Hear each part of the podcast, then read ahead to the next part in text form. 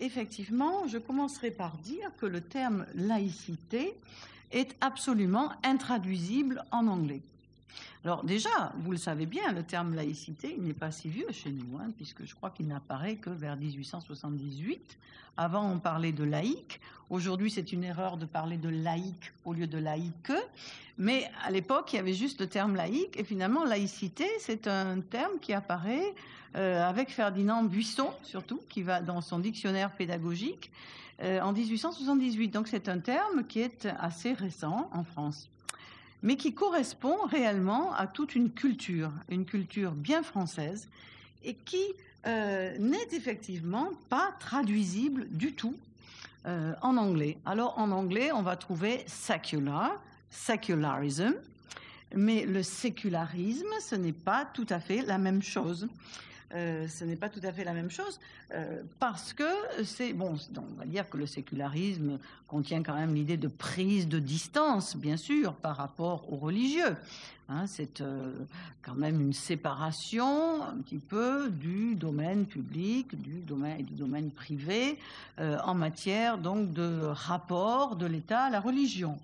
Mais ce n'est pas exactement le même sens, bien sûr, que notre terme laïcité, qui est apparu dans un contexte euh, de, on va dire, pour être gentil, de réponse euh, au dogmatisme de l'Église catholique à une certaine époque. Il faut bien le dire. Donc, c'est une nécessité qui est apparue de proclamer la séparation de l'Église, des Églises et de l'État. Alors que je vais vous le montrer, en Angleterre ou aux États-Unis, eh bien tout simplement, les habitants n'ont pas euh, ressenti ce même besoin. Pourquoi? Parce que l'histoire est totalement différente.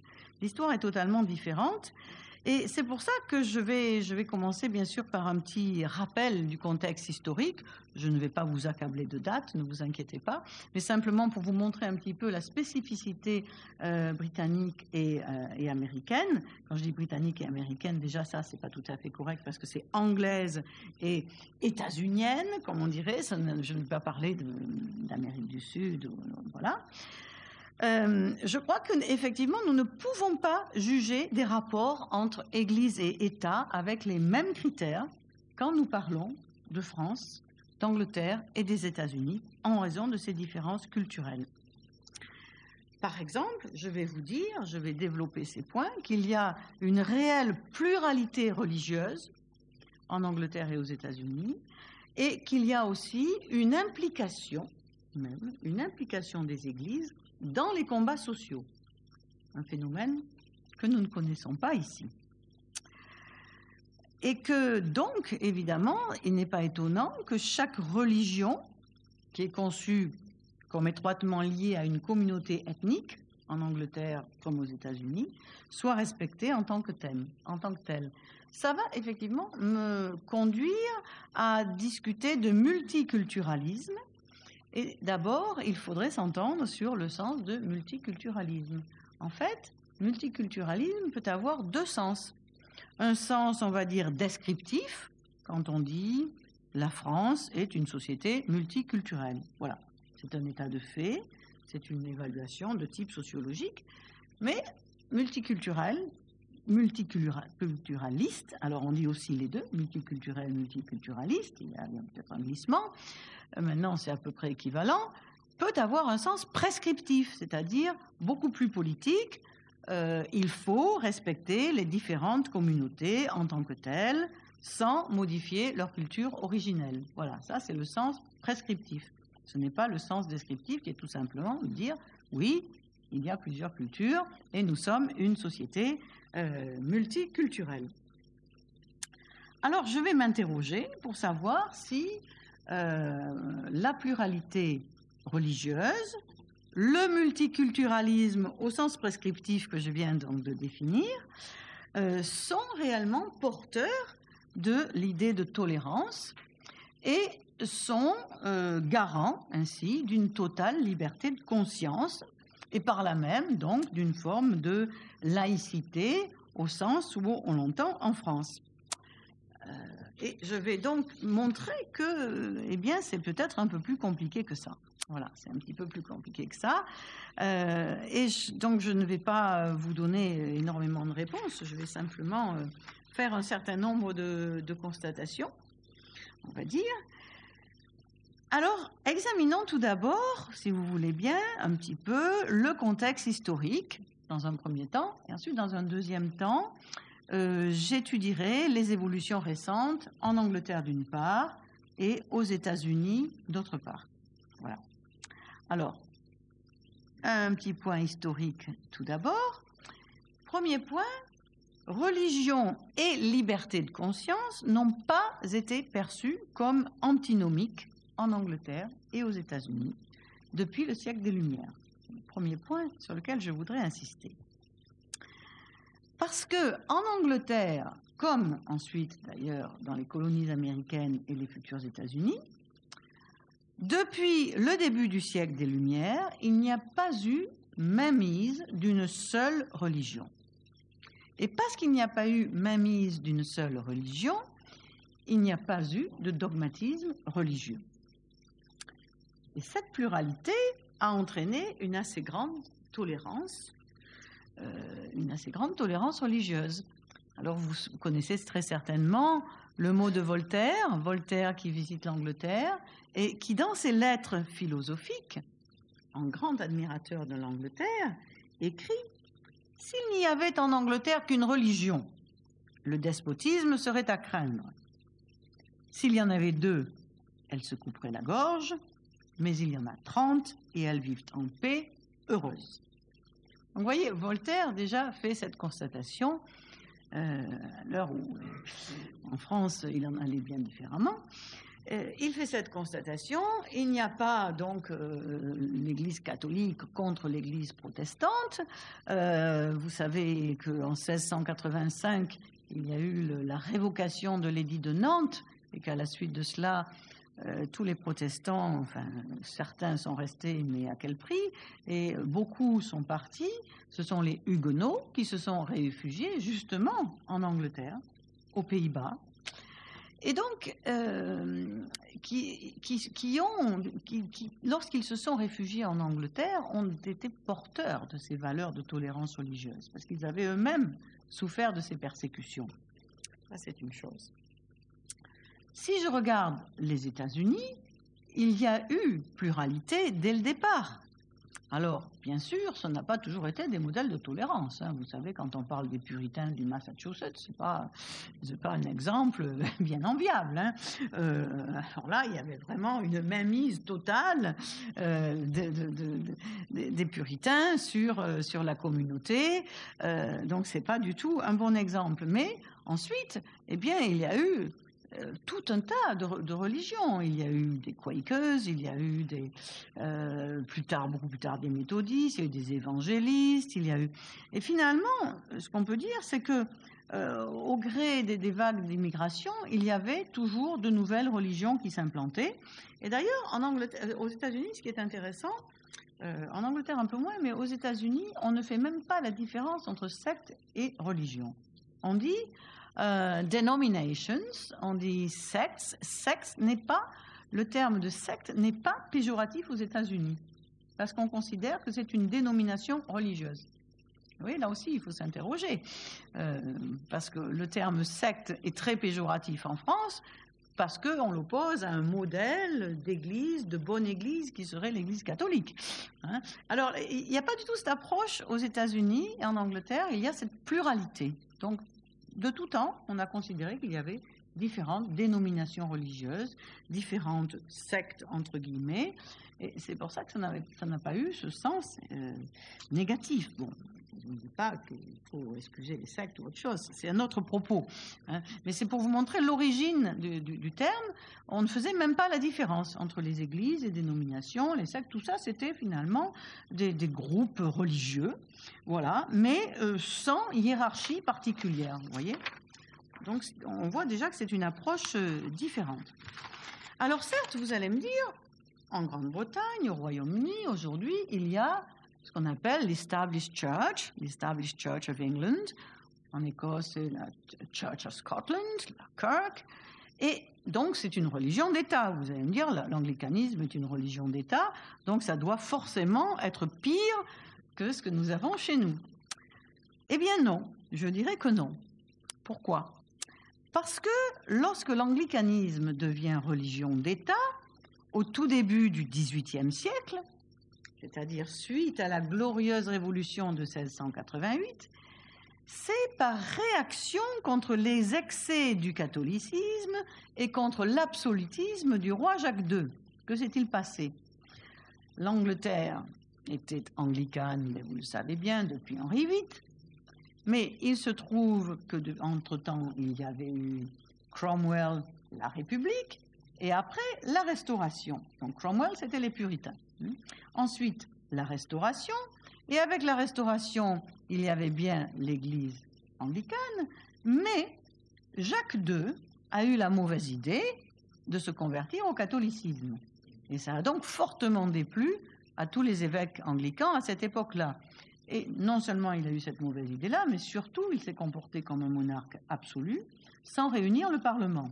Donc la glorieuse révolution, ça a été ça. Ça a été pas du tout une révolution populaire, mais ça a été une révolution des évêques et euh, des parlementaires, les, parlementaires mécontents de ne pas être réunis, et les évêques mécontents de voir le pouvoir leur échapper euh, au profit euh, de, l'Église catholique, qui était bien entendu considérée comme associée au papisme en Angleterre. Voilà.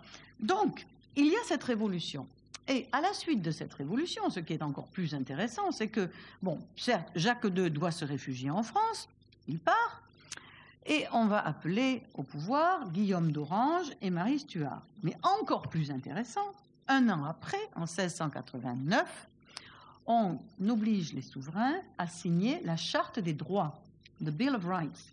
Et dans cette Bill of Rights de 1689, on demande au monarque de prêter allégeance à la religion anglicane et de réunir le Parlement. Vous voyez, les deux vont ensemble. Et en même temps, comme on va proscrire le catholicisme, bon, attention, on interdit le catholicisme, mais en fait, il n'y a jamais eu la moindre persécution et des catholiques ont continué à vivre heureux et en paix en Angleterre. Simplement, ils n'étaient pas nombreux et ils n'avaient pas de droits civiques. Voilà. Mais euh, en contrepartie, on a émancipé tous ces dissidents religieux. Et il y avait tout un tas de dissidents religieux qui se disaient, qui étaient dans la mouvance protestante, mais qui ne faisaient pas partie de l'Église anglicane. Alors, on va, non seulement, on ne va pas les émanciper, le terme serait faux, mais on va leur donner la liberté religieuse. On ne va plus les persécuter. Or, c'était eux qui étaient partis euh, se réfugier dans les colonies américaines tout au long du XVIIe siècle. Donc, vous voyez, ils vont pour la première fois avoir droit de citer ces dissidents religieux. Donc, ce que je voudrais vous montrer, c'est que le, fondement même de l'Église établie, c'est cela. C'est l'Église anglicane associée à la liberté de culte pour tous les dissidents religieux et à l'obligation pour le roi de réunir le Parlement. Donc, au début d'une monarchie parlementaire. Vous voyez, c'est un contexte qui est quand même différent. Euh, et par la suite, eh bien, tous ces dissidents religieux euh, qui vont avoir la liberté de culte, mais qui n'auront pas de droit civique pour autant, parce que pour voter en Angleterre, bon, d'une part, il n'y a que 5% de la population qui vote à cette époque-là. C'est pas tellement mieux chez nous au XVIIIe siècle. Hein. Euh, mais bon, il faut être bien sûr propriétaire terrien, mais il faut être membre de l'Église d'Angleterre. Donc les dissidents n'auront pas ces droits civiques. Et pendant tout le XVIIIe siècle, ils vont se battre pour, obtenir ces droits civiques. Mais voyez, euh, d'ailleurs, c'est intéressant, enfin, je, fais cette petite parenthèse puisque vous savez que j'ai beaucoup travaillé sur la franc-maçonnerie, mais le début des loges maçonniques, ça correspond à ça, ça correspond euh, à un moment dans l'histoire d'Angleterre où les anglicans et les non-anglicans, tous ces dissidents religieux qui viennent d'obtenir la liberté de culte, vont pouvoir se retrouver euh, dans ces structures que sont les loges qui ressemblent comme deux gouttes d'eau au fameux club britannique, mais qui ont en plus cette liberté religieuse. Voilà. Donc, je voudrais dire que cette, euh, si vous voulez, ce que j'essaye de montrer, c'est que euh, le, caractère établi de l'Église anglicane, s'accompagne d'une liberté de croyance pour tous ceux qui ne sont pas dans l'Église d'Angleterre, mais quand même dans la mouvance protestante. Alors il y a des Ariens, des Sociniens, des Quakers, euh, tout ce que vous pouvez imaginer. Mais donc ces gens auront droit de citer. Bon, certes, ils n'auront pas de droit civique, mais je vous le dis euh, comme euh, la majorité de la population hein, à cette époque-là, mais ils auront cette liberté religieuse. Donc voilà, la liberté de culte, elle est réellement inscrite, si vous voulez, dans les Lumières c'est dans les, Lumières, comme vous le savez, c'est un mouvement qui va naître, bon, les historiens ne sont pas tout à fait d'accord, qui va naître aux Pays-Bas, qui va se développer en Angleterre, en Écosse, euh, ensuite en France. Et les Lumières vont avoir bien sûr un caractère un peu différent, là aussi, selon les pays. Parce que, bon, Voltaire, vous l'avez vu, admire la pluralité des religions en Angleterre. Mais en France, il va finir par dire qu'il faut écraser l'infâme. Et l'infâme, c'est l'Église catholique et dogmatique à la fin du XVIIIe siècle. C'est ce qu'il va dire. Euh, alors que euh, en Angleterre, eh bien, ce n'est pas ça. En Angleterre, ce n'est pas ça. Et, comme bon, vous l'avez vu, il a admiré cette pluralité des cultes, et ça va continuer ainsi tout au long du XVIIIe siècle. On va dire que cette Église anglicane, elle va être même très latitudinaire, pour utiliser un gros mot. Latitudinaire, c'est tout simplement qu'elle donne toute latitude euh, à ses membres. Bon, il y a quelques limites quand même. Mais voyez, l'esprit, c'est qu'elle s'éloigne du dogme pour donner une latitude à ses membres. Et ça, c'est l'esprit des Lumières. Et ça explique donc que euh, les Lumières anglaises réconcilient raison et religion dans ce contexte-là, alors qu'en France, elles vont les opposer totalement parce que tout simplement l'Église catholique va s'opposer à ce mouvement des Lumières. Et si vous lisez encore les mémoires de Jean-Paul II, j'ai fait le gros effort de les lire pour voir ce qui est raconté sur les Lumières, eh bien, il voue les Lumières aux gémonies en disant que les Lumières introduisent l'esprit de doute. Donc, c'est pas du tout, on n'est pas du tout dans le même esprit là. On n'est pas du tout dans le même esprit. Euh, bon, euh, si vous voulez, les Lumières anglaises, elles vont se fonder sur John Locke. John Locke, qui est ce philosophe qui écrit les Lettres sur la tolérance, Lettres sur la tolérance en 1689, 90, 92. Euh, c'est l'esprit de Newton. Newton qui préside la fameuse Royal Society, qui est une société savante qui va encourager les découvertes. Et là aussi, il ne va jamais y avoir d'opposition de l'Église anglicane à l'esprit scientifique. Alors que on ne peut pas en dire toujours autant euh, de ce qui se passe en France entre l'Église catholique et euh, euh, voilà et, le, progrès scientifique.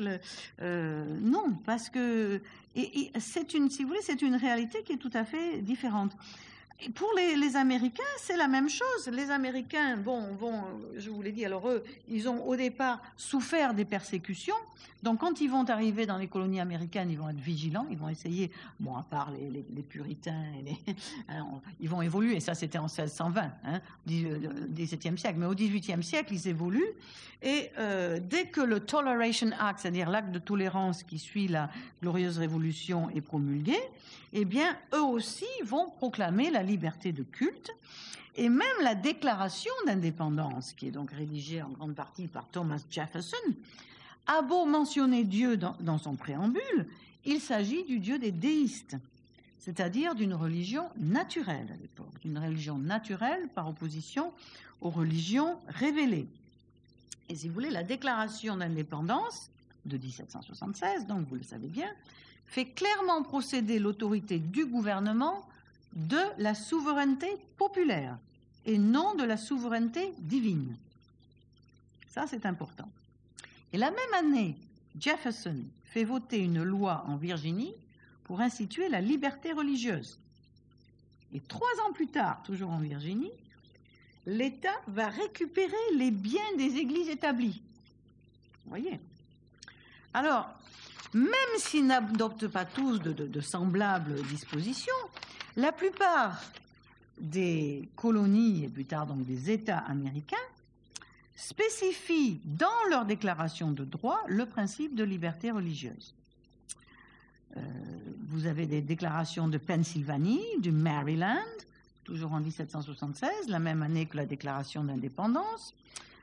Euh, tout cela, c'est, si vous voulez, pour ceux qui euh, les connaîtraient, dans l'esprit des constitutions d'Anderson, ces constitutions d'Anderson de 1723, constitution maçonnique qui déclare que euh, on ne va imposer aux membres des loges que cette croyance sur laquelle tous les hommes sont d'accord. Eh bien, c'est à peu près la même chose. tout ça, c'est dans le même esprit. Et la Constitution américaine, quant à elle, va spécifier que l'accès de la sphère publique ne saurait dépendre des croyances d'un individu et donc qu'aucun test religieux ne sera exigé du personnel de l'État fédéral. Là, nous sommes en 1787 et c'est l'article 6 de la Constitution américaine. Alors, on pourrait dire qu'il s'agit bien d'une constitution laïque dans l'esprit, au moins dans l'esprit. Deuxième point que je veux développer dans cette historique, c'est l'implication de certaines églises dans les luttes sociales, puisque ça a été encore plus loin. En Angleterre, je vous ai dit que ces dissenters, donc tous ces dissidents religieux, avaient obtenu la liberté de culte, mais pas de droit civique. Donc, puisqu'ils n'ont pas de droit civique, puisqu'ils n'ont pas non plus de terre, généralement, ils vont s'investir dans le commerce, dans l'industrie, et ils vont se battre pour obtenir ces droits civiques tout au long du XVIIIe siècle. Ils vont les obtenir en 1829, voyez, début du XIXe siècle. Ce seront des admirateurs de la Révolution française. On va même les appeler les Jacobins britanniques. Et vous avez des gens comme euh, Richard Price, que vous ne connaissez certainement pas, mais Thomas Paine peut-être. Thomas Paine qui écrit la Déclaration des droits de l'homme, qui répond à Edmund Burke, qui a critiqué la Révolution française.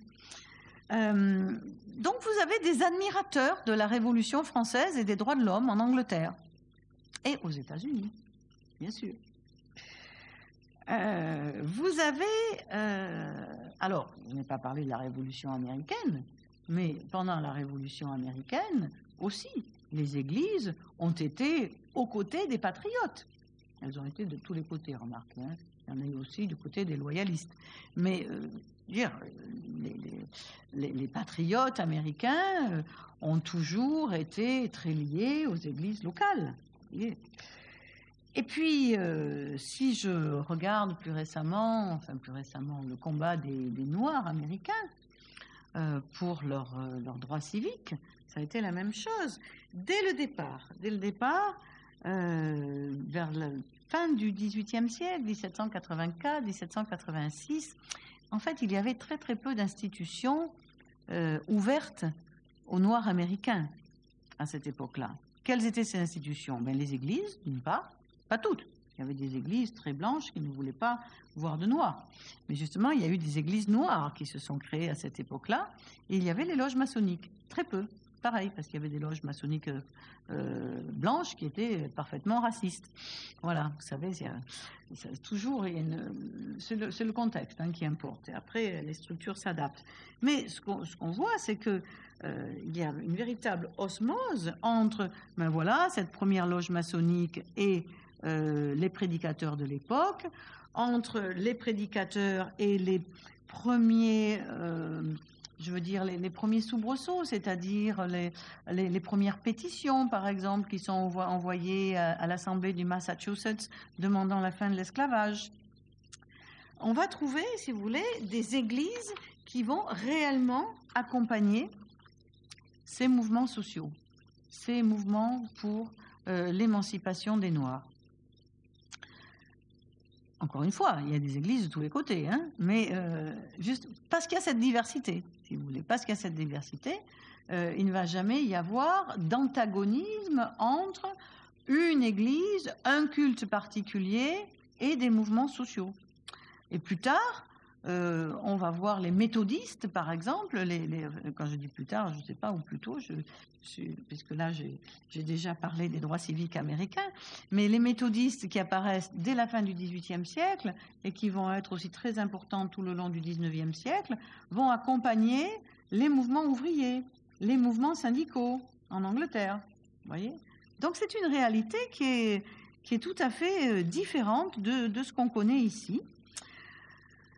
Donc on va trouver ce respect pour la diversité des, cultes, mais alors, et c'est là que justement euh, le bas blesse un peu, euh, en Angleterre comme aux États-Unis, on ne va pas s'attacher à la notion de droit de l'homme, mais plutôt à celle de droit des communautés.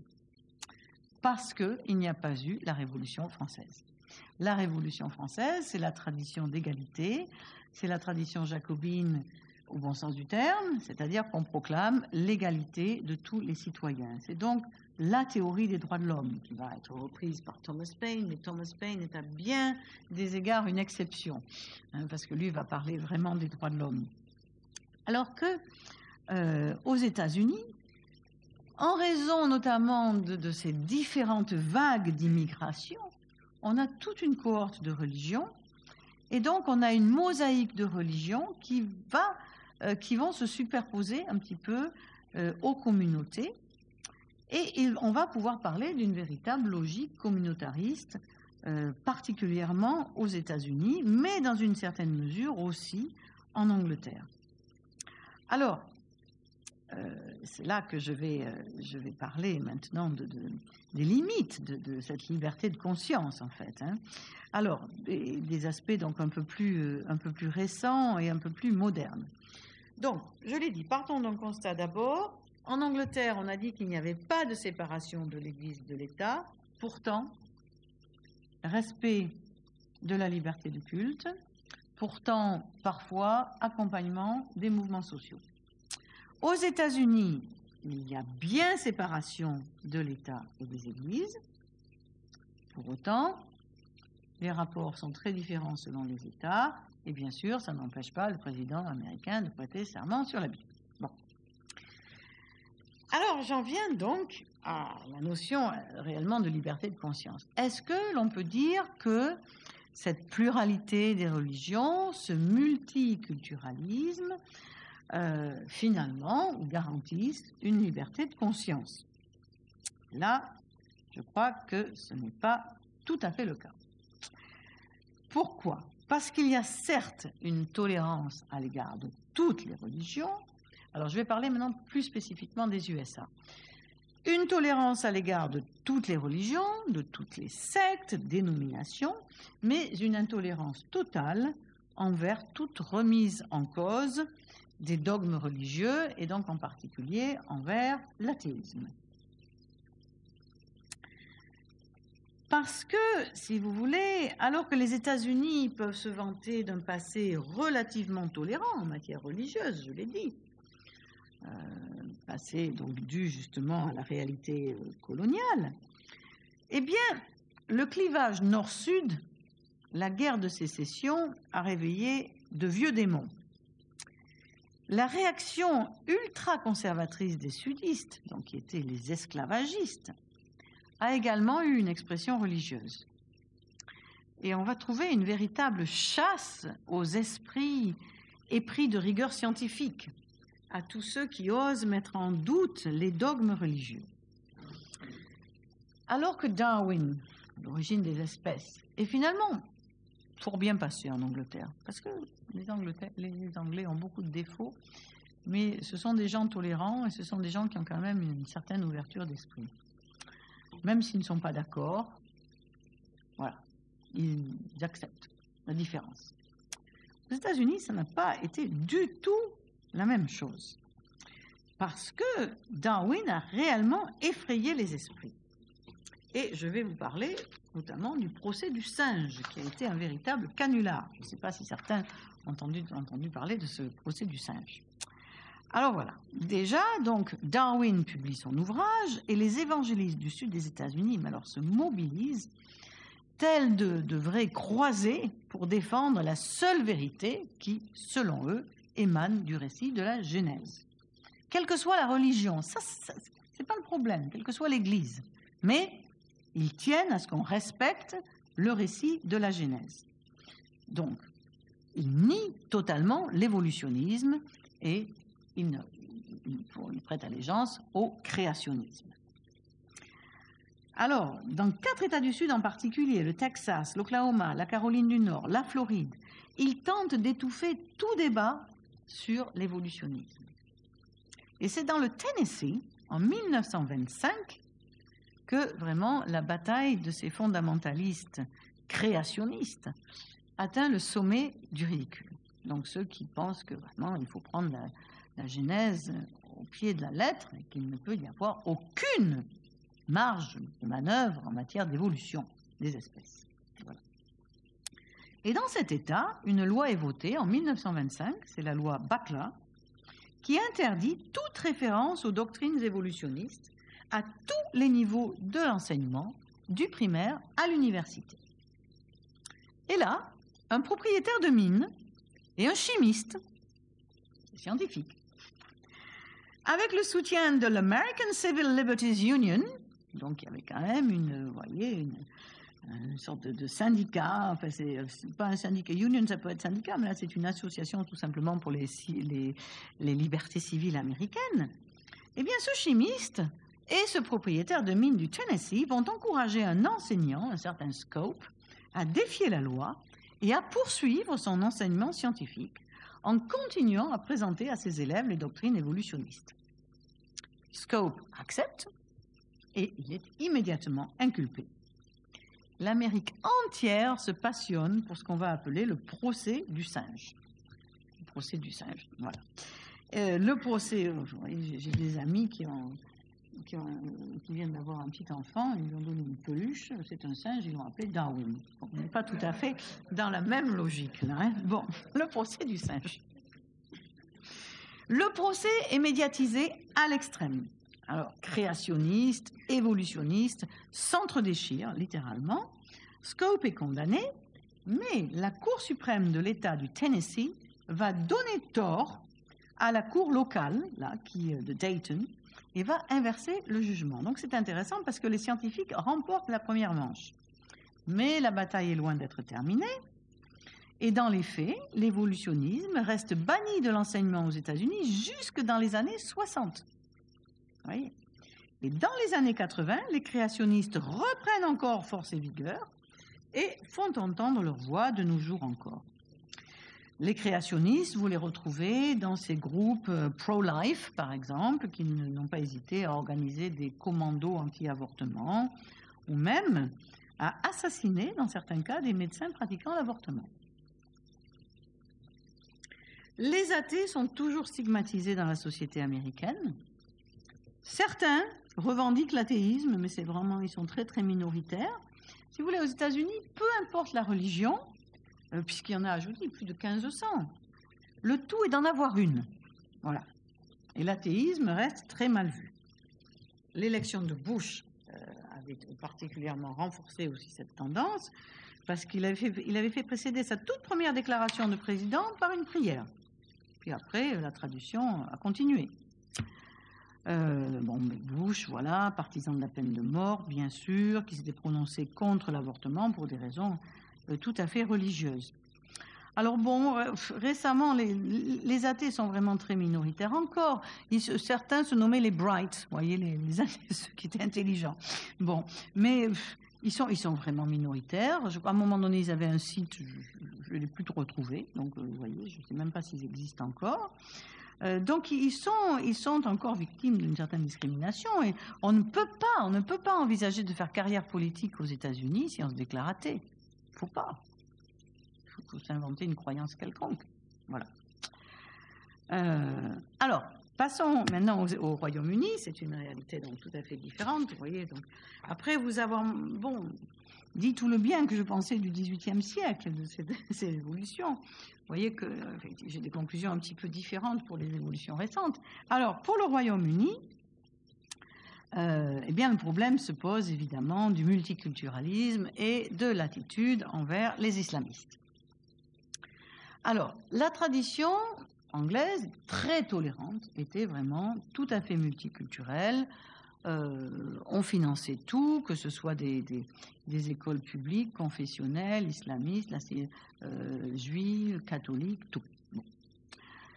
Mais là, on a eu quand même une certaine évolution et euh, la fatwa contre Salman Rushdie en 1989 a réellement fait bouger les lignes. Ça, d'abord Salman Rushdie en 1989 et en plus en 2005, les attentats de Londres. Les attentats de Londres qui ont vraiment traumatisé les Anglais. Et là, le gouvernement a changé de politique à l'égard des islamistes. Parce que ces attentats, ils avaient été perpétrés par des islamistes qui avaient été éduqués sur le sol anglais. C'était des Anglais. À tel point qu'en 2013, Cameron, dans son célèbre discours de Munich, a dénoncé officiellement le multiculturalisme. Huit lois contre le terrorisme ont, été votées, des pétitions sont, mais alors là, des pétitions sont régulièrement lancées contre ces projets de loi, contre tous les projets de loi contre le terrorisme. Parce que ce sont aussi des lois sécuritaires, bien sûr. Et en 2015, notamment, certains ont vraiment pointé du doigt, dans cette année, euh, les lois limitant les libertés individuelles, alors que l'Angleterre célébrait le 800e anniversaire de Magna Carta. Et dans son dernier discours de la reine, vous savez, le discours de la reine, c'est le discours d'ouverture au Parlement, Cameron a annoncé l'introduction d'une loi spécifique contre l'extrémisme. Alors le terme est mal choisi, Extremism Bill. C'est malvenu. Donc évidemment, ça a suscité une, très vive opposition de la part des Liberal Democrats et d'une partie de la gauche, car elle permet l'intrusion de la police dans la sphère privée pour détecter les dérives terroristes dans certains foyers musulmans. Donc c'est un débat de fond. Comment concilier le respect absolu des libertés individuelles, si cher aux Britanniques, et la prévention du terrorisme?